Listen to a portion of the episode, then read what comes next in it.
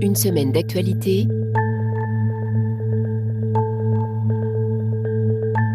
Pierre-Édouard Deldic. Bonjour, merci d'être au rendez-vous. C'est un nouveau voyage dans le temps que nous vous proposons, une exploration des faits saillants de ces sept derniers jours. Jours importants à plus d'un titre dans la crise ukrainienne et pour l'engagement français au Mali, le désengagement plutôt poussé dehors par la junte au pouvoir à Bamako. La France et ses partenaires européens ont donc officialisé jeudi leur retrait militaire du Mali au terme de neuf ans de lutte anti-djihadiste menée par Paris, annonce faite par Emmanuel Macron. Nous nous sommes rejoints sur une évidence.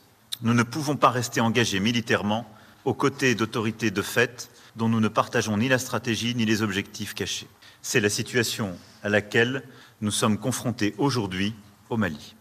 La lutte contre le terrorisme ne peut pas tout justifier. Elle ne doit pas, sous prétexte d'être une priorité absolue, se transformer en exercice de conservation indéfinie du pouvoir. Elle ne peut pas non plus justifier une escalade de la violence par le recours à des mercenaires dont les exactions sont documentées en République centrafricaine et dont l'exercice de la force n'est encadré par aucune règle ni par aucune convention. Dans ces conditions, la France et ses partenaires engagés dans des missions de lutte contre le terrorisme, à savoir les États participants à la task force Takuba, ont pris la décision de retirer leur présence militaire au Mali. Ce retrait se traduira par la fermeture des emprises de Gossi, de Ménaka et de Gao. Et nous reparlerons tout à l'heure bien sûr de ce redéploiement français dans ce numéro d'une semaine d'actualité. Nous partirons également pour l'Ukraine et nous ferons le point sur la campagne présidentielle française. Et notre invitée est Anne-Lorraine Bujon, journaliste, directrice de notre revue partenaire préférée, Esprit, dont la devise est, je le rappelle parce que je l'adore cette devise, comprendre le monde qui vient. Bonjour Anne-Lorraine. Bonjour Pierre-Édouard. Comment allez-vous depuis la dernière fois Nous allons bien, nous allons bien, mais nous attendons le printemps. Je suis ravi de vous euh, retrouver. Il faut rappeler que le numéro d'Esprit est un double numéro. On en a parlé déjà avec Anne Dugin il y a un mois. J'incite nos auditeurs à écouter aussi le numéro d'idées que nous avons consacré à la fois à la revue et à ce numéro consacré à Michel de Certeau. Ce numéro janvier-février 2022, donc titre euh, sur euh, euh, Michel de Certeau avec cette phrase L'amour des marges autour de Michel de Certeau. C'est toujours un plaisir de vous retrouver en tout cas et nous allons parler de choses assez graves comme d'habitude.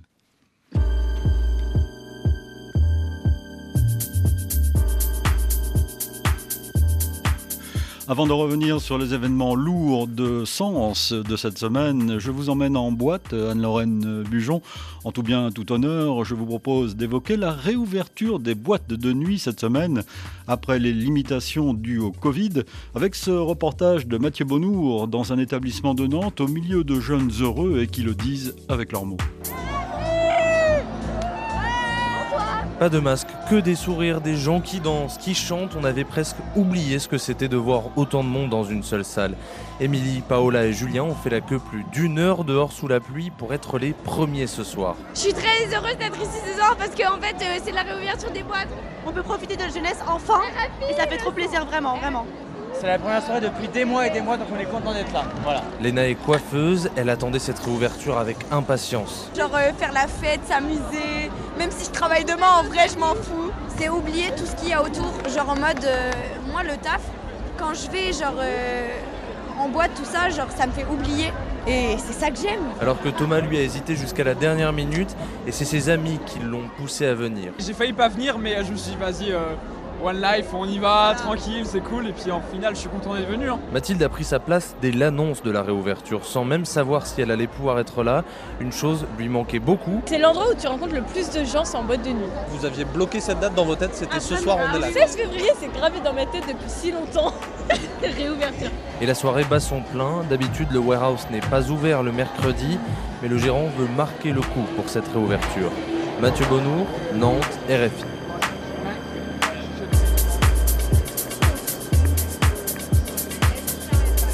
Une semaine d'actualité.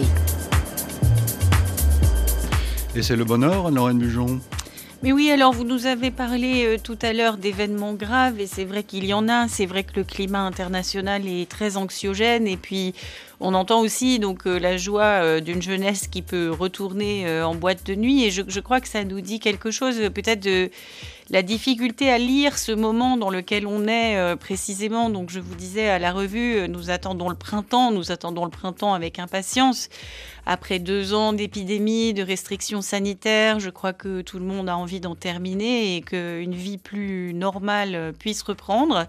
Mais dans quel état va-t-on retrouver le monde euh, à la sortie de, cette interminable crise sanitaire euh, C'est la question.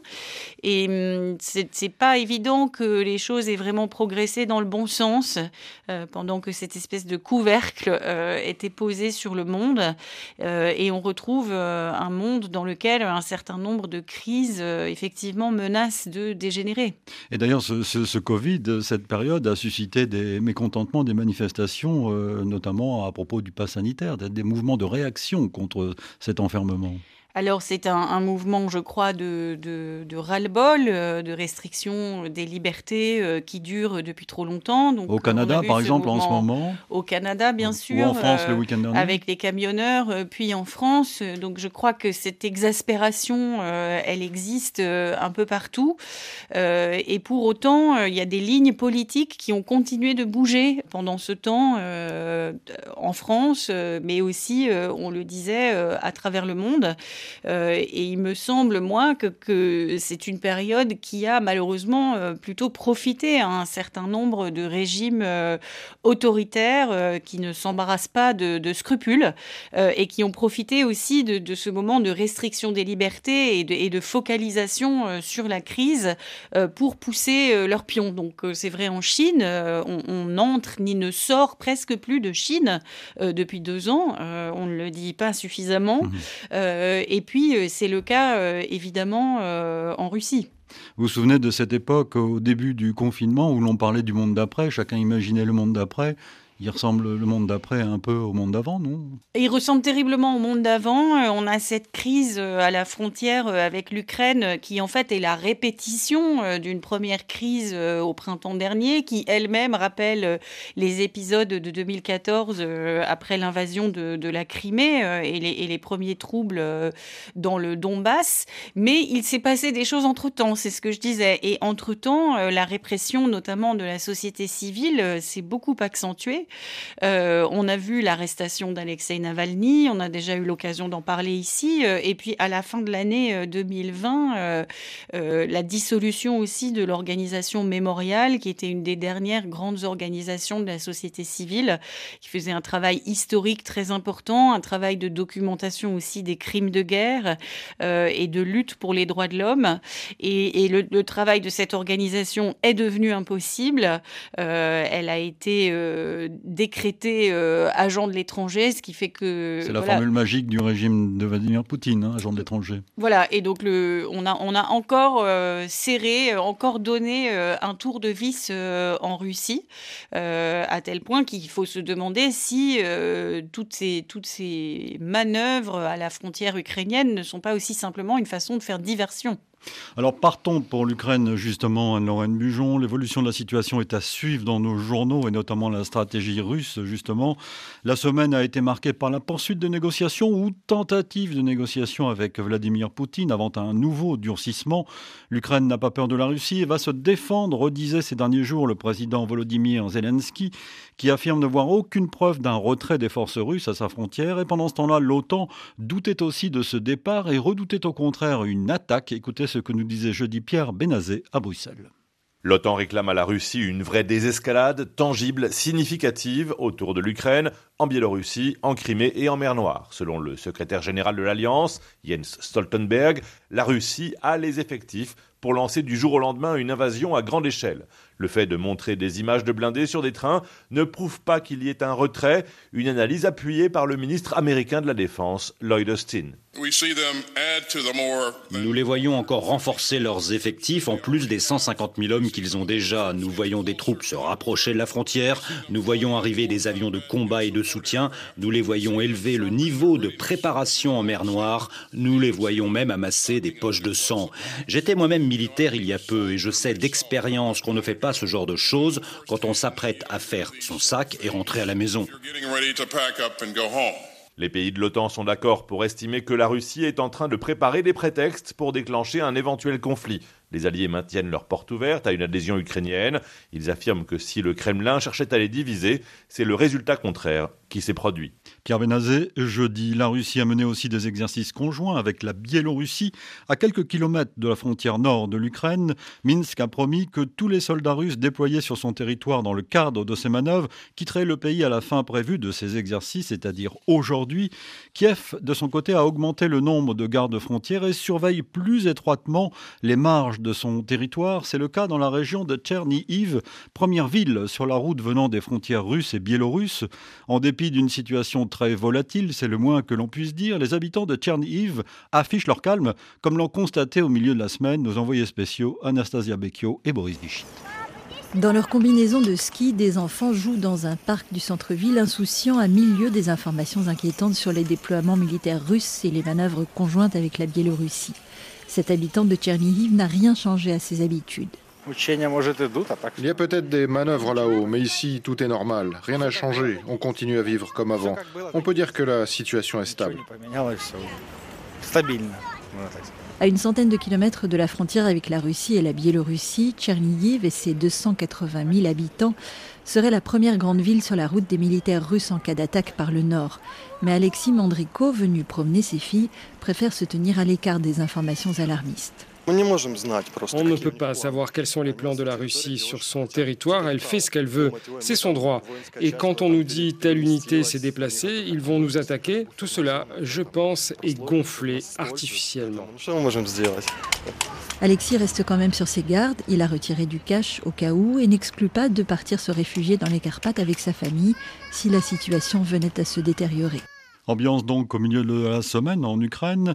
Alors mardi matin, avant donc d'accentuer la pression dont on vous parle dans nos journaux, le Kremlin disait retirer une partie de ses unités militaires de la frontière ukrainienne, laissant entrevoir un espoir de désescalade, mais l'après-midi même, prélude à une offensive militaire en quelque sorte, une nouvelle cyberattaque frappait des banques ukrainiennes et même le site internet des forces armées.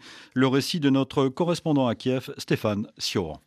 Après une première cyberoffensive sur les institutions publiques ukrainiennes le 15 janvier dernier, une attaque a frappé l'Ukraine mardi après-midi, paralysant durant plusieurs heures deux banques de premier plan et mettant hors service les sites internet du ministère de la Défense et celui des forces armées ukrainiennes. En fin de journée, un flot d'accès inhabituel a partiellement rendu impraticable les services en ligne de la banque private, le plus grand établissement d'Ukraine, avec 20 millions de comptes en banque. Durant la nuit, alors que les spéculations continuaient sur la possibilité d'une attaque réelle des forces russes en Ukraine, les sites des forces armées ukrainiennes et du ministère de la Défense, eux aussi attaqués, ont été rétablis. Mais cette offensive de hackers russes prouve bien que la stratégie du Kremlin est désormais hybride. Elle vise à menacer l'Ukraine militairement, mais également à semer la panique et la confusion et à ronger les institutions ukrainiennes de l'intérieur. L'armée ukrainienne et les séparatistes pro-russes se sont mutuellement accusés hier de nouveaux bombardements dans l'est du pays, en proie depuis la veille à une flambée de violence sur fond de crainte d'une attaque. La pression russe sur l'Ukraine et ses conséquences sont à suivre dans nos rendez-vous d'information. La situation, vous le constatez, évolue vite. Vous le, constatez tous les jours en écoutant nos rendez-vous d'information.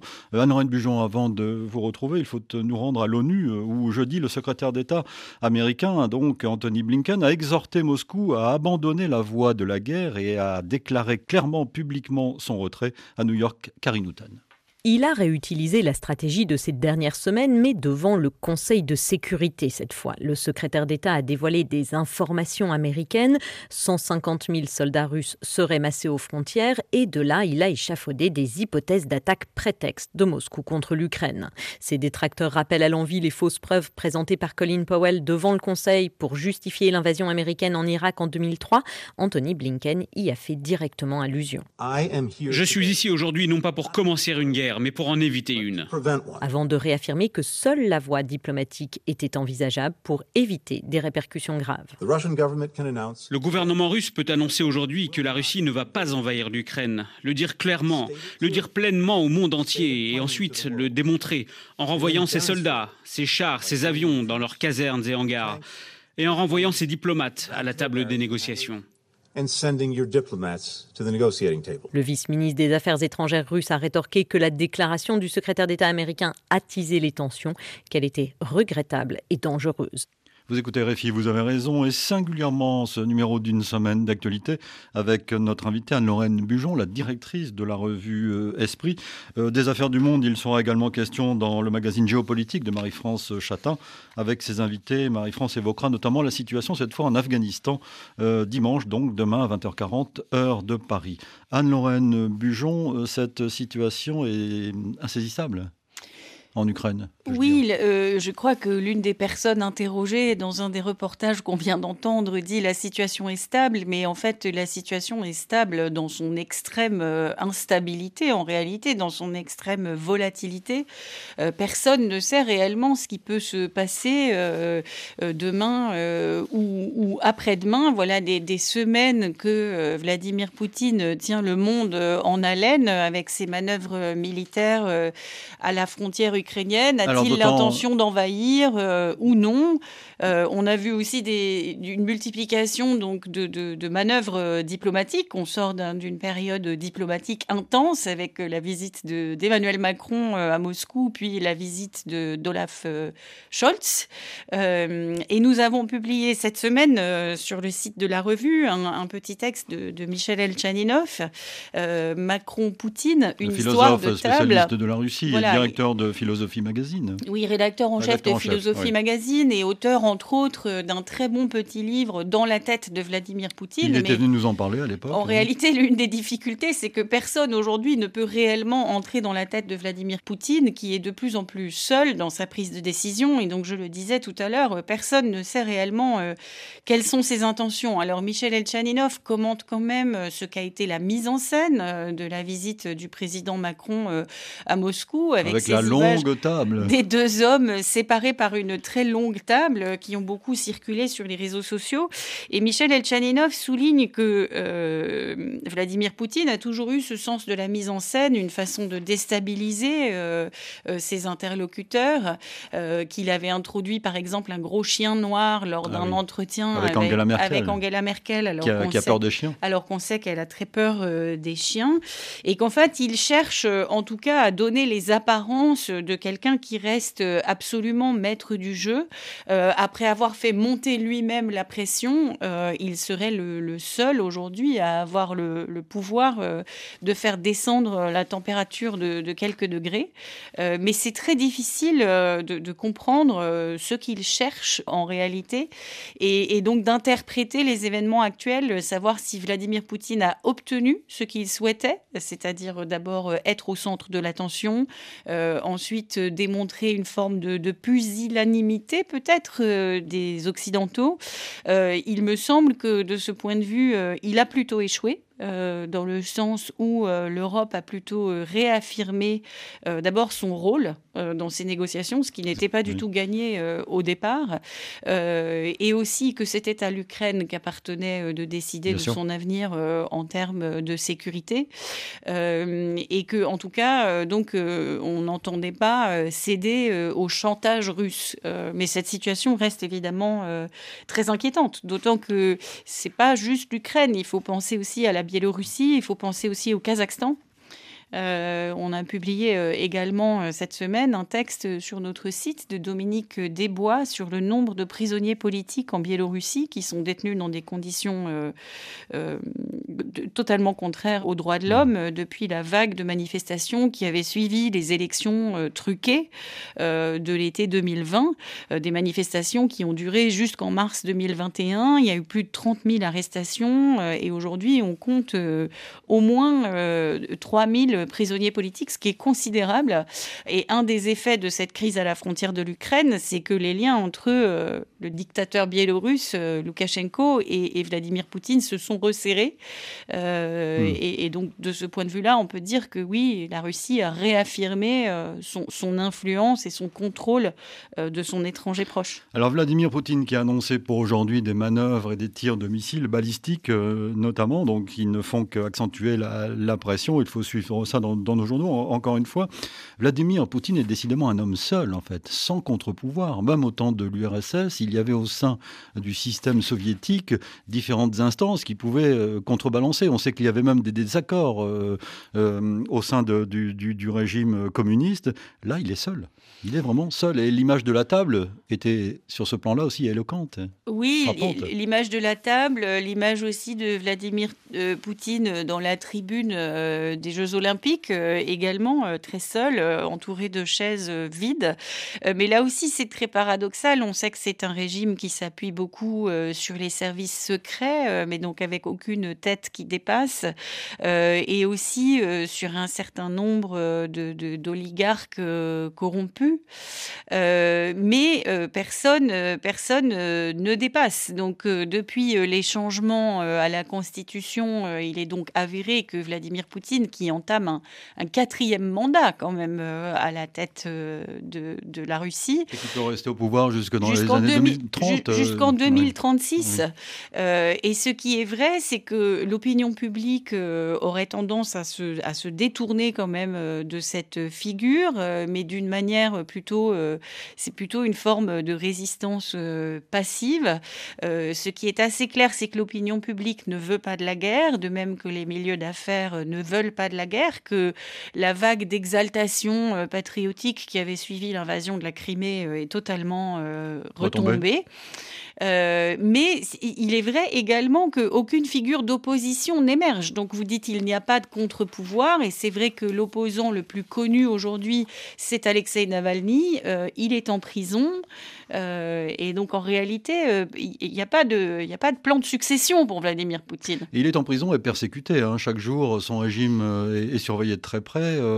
il est vraiment dans l'œil de, de, de, Moscou, hein, de Vladimir Poutine. voilà, et avec là hein. Aussi un sens de la mise en scène, je crois, une, une volonté euh, de l'humilier euh, pour contrer euh, ce qu'était son influence grandissante auprès d'une partie de, de l'opinion publique russe. Je voudrais signaler, j'ai fait un peu de publicité à des partenaires journalistes, qu'il il y a un excellent site intitulé Desk Russie qui s'est créé il y a quelques mois, qui est animé notamment par Galia Ackerman. Qui sera, figurez-vous, à votre place dans une semaine. Ah ben c'est formidable et que sur le site de Desk On publie par, par, euh, épisode, lorsqu'on arrive à, les recevoir, le journal de prison euh, d'Alexei Navalny, euh, qui est un document extrêmement intéressant parce que ce sont ses réflexions sur sa détention, les conditions de sa détention, qu'il arrive à faire passer à ses avocats et qui est publié du coup par petits morceaux au fur et à mesure qu'il nous parvient. En tout cas, Lorraine Bujon, plus que jamais, comme l'écrit Marie Madras dans la revue, Poutine, c'est le chantage à la guerre. C'est le, la stratégie de la tension permanente. C'est la stratégie de la tension permanente euh, et c'est euh, le chantage à la guerre dont personne ne veut. On a entendu Anthony Blinken le rappeler et c'est évident que dans ce contexte, après le retrait d'Afghanistan, euh, on va on va aussi parler du, du retrait des troupes françaises du Mali, mais on est dans une période où les, les, opinions publiques se, se, méfient énormément des interventions armées euh, dont, les, dont les résultats semblent euh, au mieux euh, douteux et peu durables. Et Vladimir Poutine le sait. Donc il y, avait une volonté aussi, il me semble, de tester la détermination de l'OTAN, des États membres de l'Union européenne, à lui tenir tête, tout en réaffirmant qu'ils ne veulent pas de guerre, d'où ce terme très ambigu de désescalade quand même auquel on s'est habitué, alors que c'est quand même un terme un peu particulier. Euh, mais en même temps qu'il y a le chantage à la guerre, il y a une politique de subversion euh, qu'il y ait une guerre ou qu'il n'y ait pas de guerre, euh, cette politique de subversion, d'imposer un autre discours, d'imposer des contre-vérités, des mensonges, euh, de dire nous, nous massons des, hommes et des chars à la frontière parce que notre sécurité est menacée.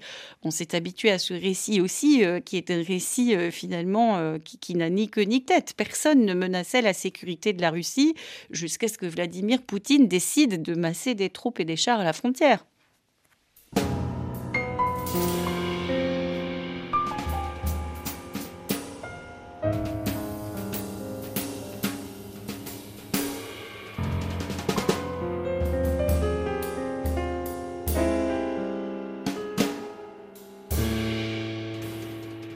Une semaine d'actualité. Arrêtons-nous maintenant en France, Anne-Lorraine Bujon, et parlons de la préparation de l'élection présidentielle dans une indifférence euh, quasi générale. Ce devait être un temps fort, en tout cas pour relancer sa campagne qui patine. Valérie Pécresse a donné dimanche son premier grand meeting face à plus de 7000 personnes à Paris. Reportage de Lucie Gimbert. Seule face à un public nombreux et enthousiaste, Valérie Pécresse voulait montrer sa détermination. Je suis cette femme française indomptable que rien n'arrête pour défendre ses convictions et ses compatriotes. La mise en scène tricolore était moderne, pensée pour la présidentialiser, le discours clair. La candidate LR entend incarner une alternative crédible pour récupérer des électeurs partis chez Emmanuel Macron et à l'extrême droite. Contre cet extrémisme, choisissez la main ferme et juste. Et contre l'immobilisme, choisissez l'action. Mais sur la forme, ces envolées incantatoires forcées ont souvent sonné faux, malgré ses efforts et même au moment de se confier sur elle-même et sa famille. Ces cicatrices je ne vous en parlerai pas. Avec cette pudeur, je ne transigerai pas. À la sortie, les militants sont moins sévères que les commentateurs. C'est vrai que c'est une première de la classe, un peu anxieuse, qui a du mal à se libérer. Et aujourd'hui, non, elle n'a pas été l'enfonçage, elle a été la, femme politique qui veut entraîner euh, ses adhérents. Heureux, la dynamique est lancée. Elle mériterait de passer. Après, les hommes sont tellement misogynes, euh, ça qui me fait peur. Que peut espérer Valérie Pécresse après ce meeting? Que ses équipes lui inventent une campagne qui peut-être lui ressemble davantage. Campagne électorale suite, je suis sûr qu'elle vous passionne, je le sais, euh, Anne-Lorraine. Seul candidat qui a le vent en poupe en ce moment, à gauche, le candidat du Parti communiste savoure ses vents favorables. En progression dans les intentions de vote, le communiste Fabien Roussel se sent en effet pousser des ailes. Mercredi à Montreuil, en région parisienne, il a réuni près de 1500 personnes venues l'entendre parler des jours heureux. Un reportage d'Aurélien de Vernois. Vive les jours heureux Être mieux payé, être mieux nourri, être à la retraite à 60 ans, voilà la définition du bonheur selon Fabien Roussel. Cette notion, le candidat communiste en a fait le cœur de son programme et l'intérêt qu'il suscite depuis quelques semaines le conforte dans sa stratégie. La différence que je marque, y compris avec l'esprit bienveillant et heureux de ma campagne, ma démarche de défendre mon projet si original et si différent, y compris à gauche. Je crois que ce projet commence à résonner de plus en plus fort. Un discours et une manière d'être à l'image des quelques pas de danse du candidat à la tribune qui séduisent Lilia, ancienne électrice socialiste puis mélanchoniste. On a perdu un peu cette notion de plaisir et on est parti sur une notion un petit peu plus culpabilisatrice. Et je pense que c'est bien de faire rêver. Et euh, voilà, à l'époque, la gauche, c'était ça, ça donnait envie, c'était les jours heureux. Donc moi, je trouve que c'est plutôt positif. Fabien Roussel a aussi marqué des points sur le fond, notamment auprès des anciens supporters d'Arnaud Montebourg, comme Gurval. Il met euh, les classes populaires devant, il met la question sociale devant, sur la question républicaine, sur les questions de la laïcité, etc. Il est très bien aussi. Il s'empare des questions euh, qu'on a tendance à évincer à gauche. Pourtant, Fabien Roussel s'en défend. Pas question de piquer des voix à Jean-Luc Mélenchon ou à Hidalgo, tout en voyant bien son parti communiste jouer les parrains de la reconstruction de la gauche après la présidentielle.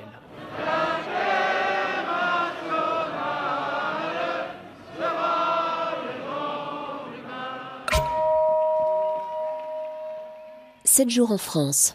Alors autre chose maintenant avant de vous retrouver Anne-Lorraine Bujon, c'est l'événement déclencheur du génocide des Tutsis au Rwanda le 6 avril 1994. L'avion qui transportait le président rwandais avait été touché par domicile alors qu'il s'apprêtait à atterrir à Kigali. Il n'y a eu aucun survivant avec la mort de Juvenal Abiyarimana donc se sont envolés alors espoir de paix et l'effroyable mécanique du génocide s'est enclenchée. Saisi en 1998 par les familles des trois membres d'équipage français également tués dans cet attentat, la justice française a enquêté et tâtonné. Vingt ans plus tard, les juges d'instruction ont décidé d'abandonner l'enquête et les poursuites. Une décision définitivement confirmée mardi par la Cour de cassation Nathanaël Vitran. La plus haute juridiction française ne conclut pas sur le fond. Elle se contente de valider le processus judiciaire qui a mené les juges d'instruction à décider d'un non-lieu en l'absence d'éléments matériels indiscutables. Dans un premier temps, les enquêteurs français avaient privilégié la thèse d'une attaque des rebelles du FPR menée par Paul Kagame. L'affaire a longtemps empoisonné les relations entre Paris et Kigali, où l'ancien rebelle est au pouvoir depuis plus de 20 ans. L'enquête a ensuite suivi la piste d'extrémistes Hutus soucieux de se débarrasser d'un président trop modéré à leurs yeux. Une enquête, ont souligné les juges, qui s'est déroulée dans un climat délétère. Plusieurs témoins ont disparu ou ont été assassinés. Faute de pouvoir rassembler des preuves permettant d'étayer l'une ou l'autre hypothèse, les poursuites contre neuf membres ou anciens membres de l'entourage de Paul Kagame ont été levées. La décision de la Cour de cassation met un point final à ce chapitre, un point d'interrogation.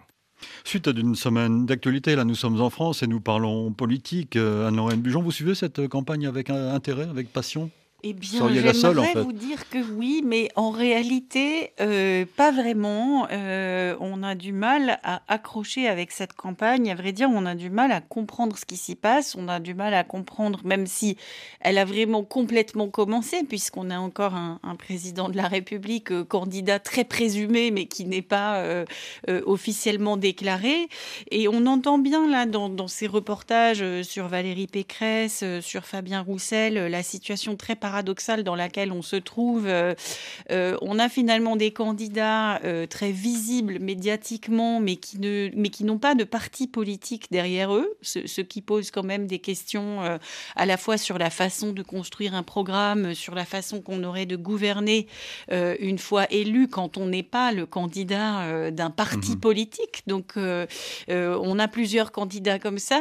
on a aussi des partis politiques qui n'ont pas vraiment de candidats, ou en tout cas des candidats si peu visible et si peu populaire euh, qu'il ne s'en réclame pas. Donc on a une gauche en ordre complètement dispersée euh, avec une multiplicité euh, de candidatures, mais aussi presque un Français sur trois qui déclare vouloir voter pour l'extrême droite. donc tout ça donne un paysage politique tout à fait étrange et difficile à lire. Sur le site de la revue Esprit, Anne-Lorraine, vous consacrez un article, Fabienne Brugère, un article à un phénomène nouveau hein, qui, était le, la primaire populaire, la soucoupe volante de la primaire populaire. voilà, ce texte de Fabienne Brugère euh, qu'on a publié, euh, il me semble, la semaine dernière, donc sur le site euh, de la revue Esprit, esprit.presse.fr, revient sur ce qu'a été la primaire populaire, avec, je crois, de la part de Fabienne Brugère, un premier mouvement qui est de, de trouver que cette initiative était très intéressante pour ce qu'elle disait d'un désir de refaire de la politique autrement, euh, de la politique qui viendrait peut-être euh, de la société civile, ce qui rappelle euh, les grands moments de la gauche autogestionnaire, par exemple, ou l'arrivée du thème de la, participation démocratique au moment de la, campagne de Ségolène Royal, il y a une, une dizaine d'années. mais cette primaire populaire n'a pas réellement réussi à prendre, d'abord parce que, évidemment, un certain nombre des candidats qui avaient été désignés euh, n'étaient pas volontaires euh, pour participer à cette primaire populaire. Euh, Yannick Jadot, Jean-Luc Mélenchon, Anne Hidalgo, il y a une petite indétermination. et donc, il y a Et la femme qui a été choisie, en l'occurrence Christiane Taubira, est en mauvaise posture. Voilà, donc le bilan concret de la primaire populaire ne semble pas très positif. Il n'a pas réussi à faire émerger une candidature unique à gauche.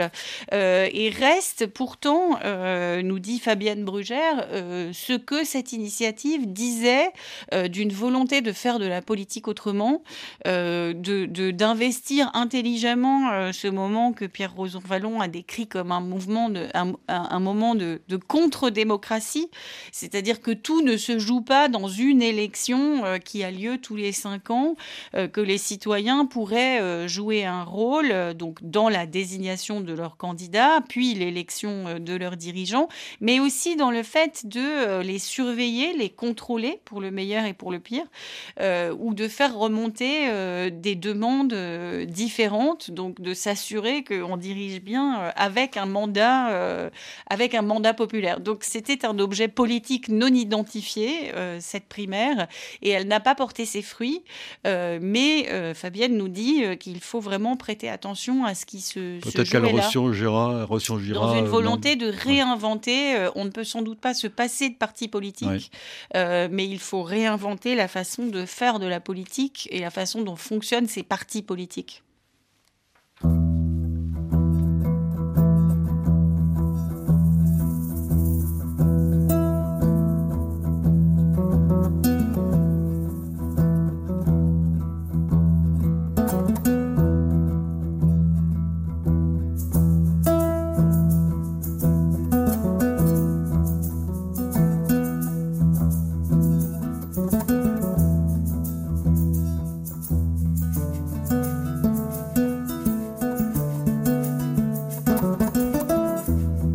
Écrire par courriel, semaine.actu.rfi.fr. Notre adresse électronique, vous la connaissez par cœur, vous pouvez en user et abuser. Et je voudrais d'abord aujourd'hui saluer Amadou Tobé qui nous écoute à Thiès au Sénégal. Lui nous a envoyé une jolie lettre, c'est devenu rare à l'ère du numérique. Merci Amadou, je vous répondrai par la même voie postale. Je salue Abdellah Dungous qui nous écoute à N'Djamena, Mohamedou à Maroua au Cameroun, Babacar à Fatik au Sénégal, El Boubacar et Condé Ibrahim à Conakry. Un salut à Sefoulaï qui est le président du club RFI à Labé en Guinée également. Enfin, bonjour à Aladin à Yaoundé et à Francis à Bukavu en République démocratique du Congo. Une semaine d'actualité. Anne-Lorraine, c'est donc l'événement majeur en Afrique, vu de Paris en tout cas, cette semaine. Le président Emmanuel Macron a réuni mercredi soir à Paris plusieurs dirigeants africains et européens avant l'annonce d'un retrait du Mali. La France et ses partenaires européens donc ont officialisé le lendemain, jeudi, leur retrait militaire du Mali au terme de neuf ans de lutte anti-djihadiste menée par Paris. Nous allons y revenir dans un instant. D'abord, évoquons deux époques, 2013 et aujourd'hui, avec la voix de deux présidents français. Trois semaines après le début de l'intervention militaire française au Mali, François Hollande vint à Bamako le samedi 2 février 2013, acclamé par la foule. Ville après ville, village après village, les armées du Mali et de la France, appuyées par les pays de l'Afrique de l'Ouest, rendent enfin au Mali son unité, son intégrité et sa force. Le terrorisme a été repoussé, il a été chassé, mais il n'a pas encore été vaincu. La France est à vos côtés, non pas pour servir je ne sais quel intérêt, nous n'en avons aucun, nous sommes à vos côtés pour le Mali tout entier et pour l'Afrique de l'Ouest. Nous nous battons ici pour que le Mali vive en paix et en démocratie. Nous nous battons en fraternité, maliens, français, africains. 17 février 2022, cette fois, neuf ans plus tard, presque jour pour jour, le président Macron a donc annoncé un changement de stratégie et jugé positive l'intervention de la France. Que se serait-il passé en 2013 si la France n'avait pas fait le choix d'intervenir? Vous auriez eu à coup sûr un effondrement de l'État malien. C'était ce qui était en train de se préparer. Au mieux une partition avec un califat territorial, au pire, la prise de contrôle de l'intégralité du Mali par ces groupes terroristes. Et les franchises locales d'Al-Qaïda, en particulier Ansar Eddin, qui avait euh, sanctuarisé son contrôle du Mali, avait la capacité de descendre sur Bamako. C'était ça la situation de 2013. Et donc j'entends tous les commentaires, mais il ne faut jamais oublier d'où on part et quel est le contrefactuel. Je vous le dis avec beaucoup de netteté, c'était ce qui était alors en train d'arriver. Et l'intervention de la France l'a évité. Ensuite, nos militaires ont obtenu de nombreux succès. Je citerai pour mémoire la disparition de l'émir de la Katiba Al-Forkan en février 2019, celle de l'émir d'Akmi, Drogdal, en juin 2020, ces disparitions, celles de beaucoup de leurs lieutenants, ont privé l'organisation de capacité à concevoir et à mettre en œuvre les projets d'envergure qu'elles avaient planifiés. Ce qui fait que la situation des groupes terroristes aujourd'hui, qu'il s'agisse du Nord Mali ou de la zone des trois frontières, est très différente de celle d'il y par ce travail de Serval puis de Barkhane et de l'ensemble de nos partenaires. D'évidence, la fin de l'opération Barkhane marque le point d'orgue d'une brouille entre Paris et Bamako qui dure depuis des mois. Gaël Lalex. Depuis le coup d'État militaire du 18 août 2020, rien ne va plus entre Paris et Bamako. Bien avant déjà, l'opinion publique malienne dénonçait l'inefficacité de l'opération Barkhane, un sentiment qui grandit au changement de régime. La transformation opérationnelle et la fermeture de trois bases dans le nord du pays cristallisent alors des tensions entre Paris et Bamako. En septembre dernier, devant l'Assemblée générale de l'ONU, le Premier ministre malien Shogel Kokala Maïga dénonce un abandon en plein vol. Mais ce sont les discussions entre Bamako et le groupe de sécurité privé russe Wagner qui mettent le feu aux poudres. Bien que les autorités maliennes nient toujours avoir contracté ces mercenaires, les informations à ce sujet provoquent une véritable tempête diplomatique. Paris et Bamako se font la guerre par déclaration médiatique et l'ambassadeur français au Mali se retrouve expulsé. Pendant ce temps, les choses changent sur le plan opérationnel. Bamako demande à revoir ses accords de défense avec Paris. Le Mali empêche aussi le déploiement pour Takuba d'un bataillon danois. Autant d'éléments qui ont fait dire hier soir au porte-parole du gouvernement français que dans ce contexte dégradé avec le Mali, le statu quo n'est plus possible. Alors, Bujon, statu quo impossible donc. La France et ses partenaires européens ont confirmé la décision d'un retrait coordonné, disent-ils, du territoire malien de leurs moyens militaires dédiés à la lutte contre le terrorisme. Concrètement, le chef de l'État français, Emmanuel Macron, parle de la fermeture des bases de Gossi, Menaka et Gao, la plus importante, dans un délai de 4 à 6 mois. Le président français Emmanuel Macron donc, et le président du Conseil européen ont présenté aux côtés des présidents en exercice de l'Union africaine et de de la CDAO, le Sénégalais Macky Sall et les Ghanéens Nana Akufo-Addo, l'évolution de la stratégie française et européenne de lutte contre le terrorisme au Sahel, Amélie Tulé. Un dispositif articulé en fonction des besoins exprimés par les États, nous devons nous recentrer là où notre contribution est attendue, selon le président français, qui met en avant l'exemple du Niger, nouveau cœur du dispositif. Le retrait du territoire malien est justifié par l'impossibilité de prolonger le partenariat avec Bamako. Emmanuel Macron met en cause la junte, soupçonnée de faire de la lutte contre l'insécurité un prétexte pour conserver le pouvoir. Il met en cause aussi le choix du recours à des mercenaires dont l'exercice de la force n'est encadré par aucune règle. Paris et Bruxelles veulent impliquer davantage les pays du Golfe de Guinée. Il est question aussi de développer les programmes civils et de diminuer la présence visible des militaires européens moins de bases et plus d'assistance à la formation et à l'équipement. Les présidents en exercice de l'Union africaine et de la CDAO, eux, ont insisté sur la dimension mondiale de la menace terroriste au Sahel. Cette lutte ne doit pas être seulement l'affaire des Africains. Le Sénégalais Macky Sall et le Ghanéen Nana Akufo-Addo disent attendre notamment des engagements fermes de la part des Nations Unies. Après l'officialisation et l'annonce du retrait des opérations Barkhane et Takuba, donc du Mali, les Bamakois s'interrogent sur l'impact que cela aura sur la situation sécuritaire dans leur pays. Des sentiments mitigés entre espoir d'une amélioration et inquiétude. Écoutons quelques-uns d'entre eux au micro donc de Kaourou Magassa à Bamako. Donc. On a compris que la France n'est pas notre solution.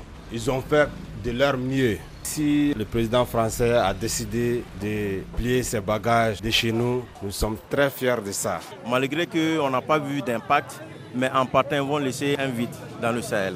Ils sont là pour la sécurité du pays. Mais malgré tout ça, ça ne donne pas un résultat favorable. Pourquoi ne pas chercher un autre partenaire? Pourquoi pas la Russie? Nous devons mettre en tête que tôt ou tard, ces gens-là finiront par partir. Donc c'est à nous vraiment de prendre notre destinée en main. Si le salut du peuple malien réside dans ça, il faut faire avec. Faire partie de la France, faire venir, je ne sais pas, c'est des Russes ou encore c'est des mercenaires, je pense que c'est pratiquement la même chose. Si notre sécurité allait être assurée par nous-mêmes, sans d'autres forces étrangères, là j'allais taper ma poitrine parce que ça, ça va être au moins une fierté pour moi. Anne Lorraine, avant de vous retrouver, il faut souligner une chose. Après l'annonce du retrait prochain des forces françaises et européennes, le Niger s'apprête à recevoir euh, ses, forces militaires. Comment réagit-on à Niamey? Correspondance jeudi de Moussa Kaka. Vu de Niamey, ce retrait du Mali est diversement apprécié. Si les partis politiques de la mouvance présidentielle soutiennent la politique sécuritaire du gouvernement, il n'en est pas de même pour certains partis politiques de l'opposition. Dans les rangs de la société civile, on se félicite pendant plusieurs mois, la société civile nigérienne a fait du départ des forces étrangères son cheval de bataille. Concernant le Niger qui deviendra bientôt le point d'appui des forces franco-européennes, l'acteur de la société civile Moussa Changari dira, je cite, c'est encore une erreur du président Macron qui veut rester dans la région. En restant militairement dans le Sahel, a-t-il ajouté, la France risque de mettre les gouvernements africains alliés en difficulté. C'est une très bonne chose, nous dit une source sécuritaire, et un autre observateur averti dira qu'aussi longtemps que ces forces accepteraient volontiers de répondre par voie aérienne aux sollicitations du Niger agressées par des djihadistes, leur réinstallation au Niger ne causera aucun problème. Fin de citation. Il faut signaler que des forces spéciales américaines et leurs drones armés Riper sont basés depuis des années à Gadez. Dans l'Azawak nigérien, au nord de Tawa, des forces spéciales allemandes continuent d'entraîner des soldats nigériens. Alors il faut préciser que nous avons reçu beaucoup de messages, Anne-Lorraine, à propos de ce départ des Français, des messages assez sévères euh, à l'égard de la France. Archiduc N'Djamena écrit que l'armée française s'en aille et c'est un bon débarras, écrit-il. Aboubacar, euh, enfin une bonne nouvelle pour nous les, Maliens, euh. Rabé, qui nous écoute lui, N'Djamena, pense que la France, si la France ne change pas avec sa, façon de, de, voir la politique en Afrique, c'est-à-dire voir ses intérêts, elle sera persona non grata euh, partout, donc des réactions assez tranchées. Oui, alors ce départ euh, des forces françaises du Mali, euh, il était devenu euh, inévitable. Les, reportages l'ont rappelé, la, rupture et enfin voilà, la brouille s'est aggravée, la rupture est consommée, mais en réalité, ça correspond à des annonces qui avaient été faites il y a déjà plusieurs mois et qui ne sont pas tant, enfin la fin de l'opération Barkhane, ça date il y a plusieurs mois, et, mais il s'agissait pas tant. Il y avait déjà eu un redéploiement. Et voilà, hein. il s'agit pas tant d'un départ complet que d'un redéploiement, d'une réorientation euh, de la lutte contre le terrorisme euh, dans le Sahel, donc euh, dans, dans toute la région. Et à la revue, nous avions réuni trois spécialistes de ces questions de sécurité pour une table ronde que nous avons publiée en octobre 2021, intitulée Ce sable sur lequel on bâtit la politique française au Sahel. Voilà, je vois que vous suivez bien. Et donc, dans cette dans cette table ronde, euh, il y avait à la fois Jean-Baptiste Jean-Gène Villemer, Thierry Vircoulon euh, et puis euh, Denis Tulle. Et ils expliquaient comment tout cela correspondait donc à, une réorientation de la lutte contre le terrorisme qui va tout à fait dans le sens de ce que les Américains notamment ont appelé le, light footprint, l'empreinte légère, qui consiste plutôt donc à retirer les troupes au sol ou à diminuer les effectifs vraiment de soldats qui sont présents euh, sur le territoire, mais au profit euh, des opérations de renseignement, des opérations euh, très ciblées, des opérations de raid par exemple, et avec éventuellement un appui aérien si besoin. La volonté de la France, c'était aussi d'impliquer davantage ses partenaires européens dans ces efforts de lutte contre le terrorisme au Sahel. Et donc ça correspond, je crois, à une étape dans ce qui était prévu depuis plusieurs mois. Donc on, l'entend dans le discours euh, du, président Macron par lequel on, a commencé euh, cette émission. Je crois qu'il y avait un exercice de, lucidité, de réalisme euh, qui était devenu indispensable. c'est vrai que depuis neuf ans, il y a eu quelques, quelques gains tactiques, mais c'est une opération très coûteuse en argent et en hommes. Il y a aussi eu un vrai sacrifice de vie humaine. 53 soldats tués, français tués, et, sans doute aussi des victimes voilà, et donc on a remporté des gains tactiques, des victoires euh, locales, mais un peu euh, éphémères. Et en revanche, sur le plan stratégique, euh, il faut bien dire que la situation sécuritaire ne s'est pas améliorée, que les groupes terroristes ont tendance plutôt à se multiplier, à se répandre sur le territoire, et que donc la, lutte antiterroriste est tout sauf terminée au Sahel. Merci Anne-Lorraine Bujon. Il faut lire donc la revue Esprit qui sera consacrée, je crois, en mars à la Russie, justement, non, en mars, euh, notre numéro euh, porte plutôt sur le contexte politique et il est consacré à la notion de la souveraineté, qui est une notion euh, complexe et délicate à manier. Et c'est en avril que nous pensons bien consacrer un dossier à la Russie et notamment à la société russe face à ce pouvoir de plus en plus répressif. Question d'actualité s'il en est, nous en parlerons de toute façon dans l'émission. Anne-Lorraine, ce numéro de janvier-février s'intitule lui L'amour des marges autour de Michel de Certeau. Merci Merci et à bientôt. Merci à vous. Une semaine d'actualité réalisée évidemment par Vanessa Rovansky. Nous vous donnons rendez-vous demain pour le magazine ID cette fois. Et nous serons en compagnie du président d'Arte, Bruno Patino, avec lequel nous parlerons de l'impact réel du numérique sur nos cerveaux, nos pauvres cerveaux. Il vient d'écrire un essai qui s'intitule au titre assez évocateur Tempête dans le bocal. Donc Bruno Patino demain dimanche à 15h10 temps universel, 16h10 heure de Paris dans le magazine ID. Bon week-end, bonne semaine, dans un instant nouveau journal sur RFI.